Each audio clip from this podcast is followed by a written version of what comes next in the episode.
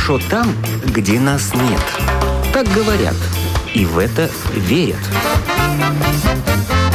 Мифы и рифы заграничной жизни в программе «Как вам там?».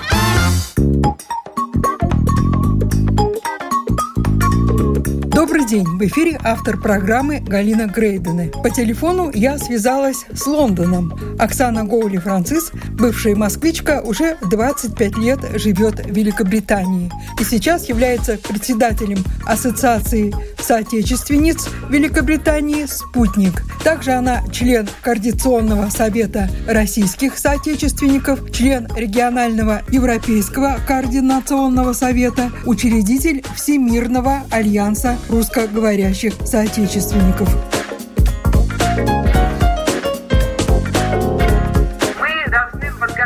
Новогодние поздравления для всех наших соотечественников. Уже пишем сценарий, делаем видео и, конечно, будем рассылать поздравления в электронном виде и ставить на социальных сетях. Но у нас уже успели некоторые русские школы провести елки. И на елки приходили не только ученики этих школ, но и дети, которые не учатся в этих школах, смогли прийти на праздник. При поддержке Координационного совета, у нас председатель сейчас Людмила Ларкина, и при поддержке посольства «Школа знания» директор Айна Мамаева, провели три елки. И дети, которые приходили через координационный совет, они приходили на эти елки бесплатно и получали подарки. И другие школы, вот у нас, например, школа русского языка и литературы, директор Ольга Брамли, тоже проводили живые елки, что называется. И кто успел до последнего э, локдауна, который начался 19 декабря,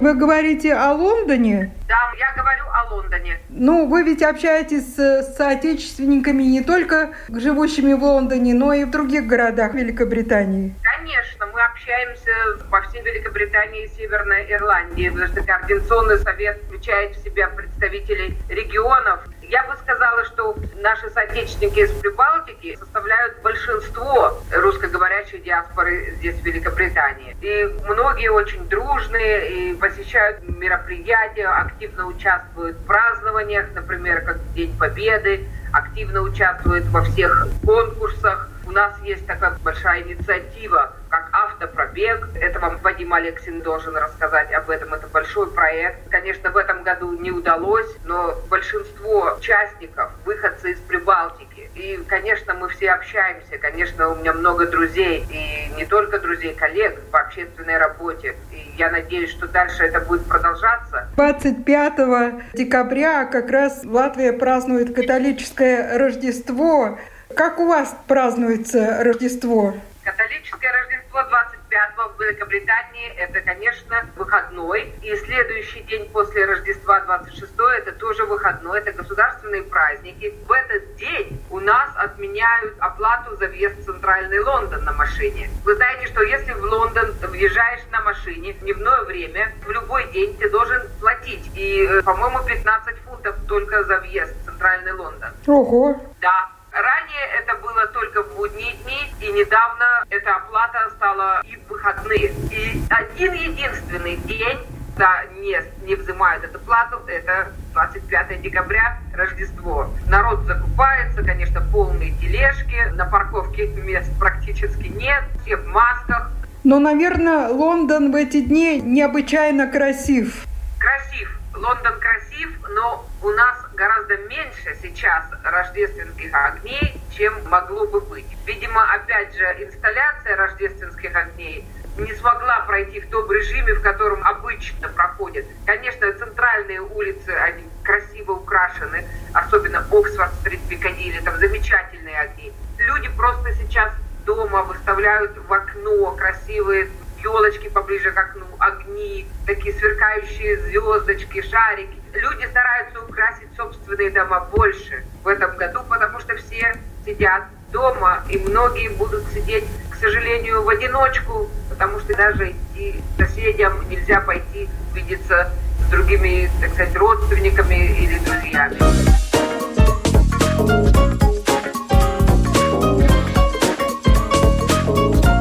Какую работу провел ваш совет? Что такого примечательного, интересного было вами сделано за этот год вашим координационным советом? Выбрали новый состав Координационного совета вот буквально с ноября. То есть у нас совершенно новый состав сейчас, новый председатель. И из предыдущего состава Координационного совета вот трое тоже вошли в новый состав. А что делалось? Вот предыдущим составом делалось в основном, опять же, онлайн какие-то там форумы, делал э, для учителей, участвовали в каких-то тоже конкурсах. Нынешний состав очень активно взялся за работу и уже провели, ну, наверное, 10 мероприятий с ноября. Все, конечно, в режиме онлайн. У нас есть страничка на Фейсбуке, называется «Совет 20». Конкурсы проводим, которые уже прошли, будем награждать победителей. Что за конкурсы? Вот, допустим, у нас председатель наш, Людмила Ларкина, она также основатель проекта «Культура вне границ». И этот проект включает в себя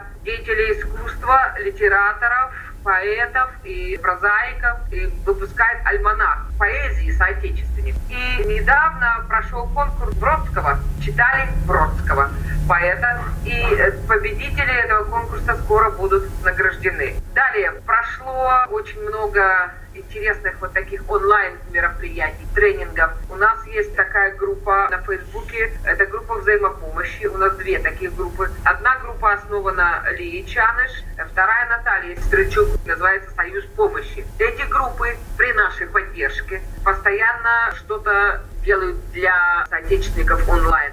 Тренинги, семинары, сейчас прошла права граждан до и после Брексита. Это было организовано Стерлинг Ло через группу «Союз помощи» от Натальи Строчук при поддержке Координационного совета. Очень интересная и полезная информация для всех соотечественников, особенно вот именно для граждан Прибалтики, которых у нас очень много. Еще у нас есть такая организация, называется Всемирный альянс русскоговорящих соотечественниц. Эта организация молодая, только год как зарегистрирована. Зарегистрирована эта организация в Милане, и у нее пять соучредительниц Италии, из Франции, Норвегии, Великобритании, России. И эта ассоциация, альянс, в котором я также являюсь соучредителем. Мы провели встречу волонтеров международную при поддержке Координационного совета решили учредить премию «Волонтер Соотечественник года. Золотое сердце». И сейчас мы как раз работаем над тем, какие критерии, какие номинации мы будем рассматривать. И очень большой интерес это вызвало среди многих стран. У нас было очень много участников онлайн. И следующая встреча состоится в январе после праздников. И активно поддержали эту инициативу очень многие страны. Прошла конференция большая общество «Русское наследие». Это Юлия Плявок, что нашим э, членом КС организовано, опять же при поддержке Координационного совета онлайн. Возложение цветов памяти неизвестного солдата мы провели.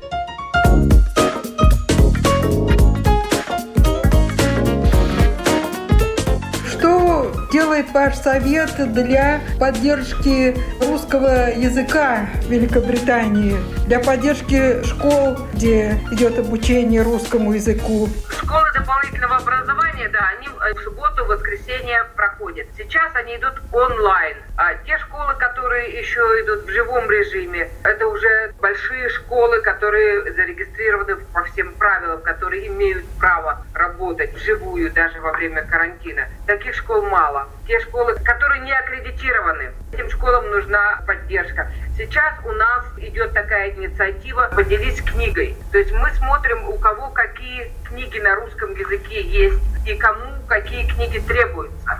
И эти книги будут собраны и организована либо доставка, либо приедут, заберут эти книги для школ или для каких-то вот кружков и клубов. Те школы, которые уже серьезные, большие, они постоянно проводят тренинги. Вот, допустим, школа знаний.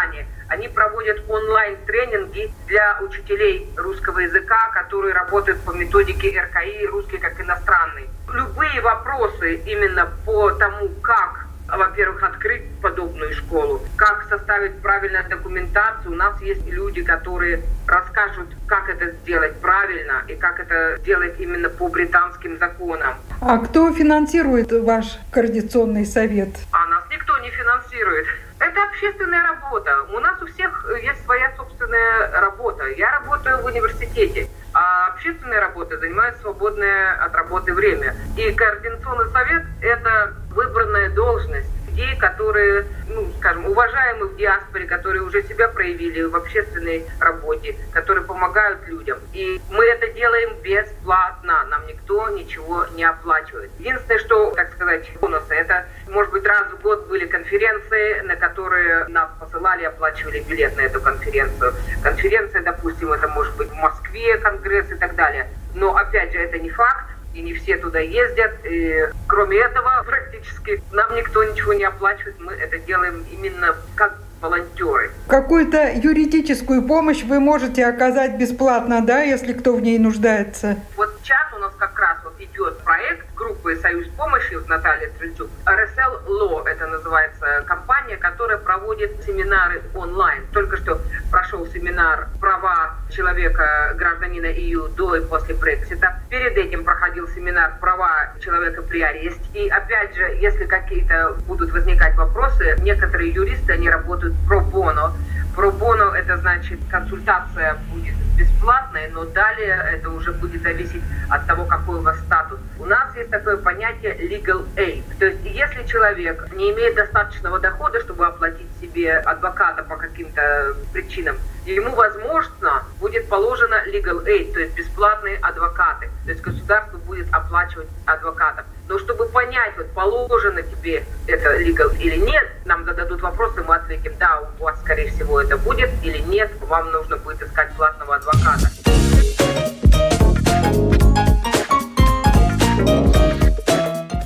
у нас такие legal advice центры, то есть это центры, которые полностью работают бесплатно, но они не работают по иммиграционным вопросам. Они работают в основном по домашнему насилию, по проблемам проживания, по трудовому законодательству, но не по иммиграционному. По иммиграционному это, конечно, у нас сейчас наибольшее количество вопросов, потому что все меняется, все непонятно, поэтому вот этот семинар про Брексит был очень полезным. Вот этот семинар про Брексит, его где-то можно найти в интернете? В нашей группе на Фейсбуке есть о нем. Нужно набрать совет 20, и вы там увидите на нашей странице, вот внизу там будет именно вот этот вот семинар. А если вам нужно конкретно запись этого семинара, то там же у нас Наталья Стрельчук, которая это организовала, и она вам, скорее всего, даст ссылку. Это на русском языке, да? На русском.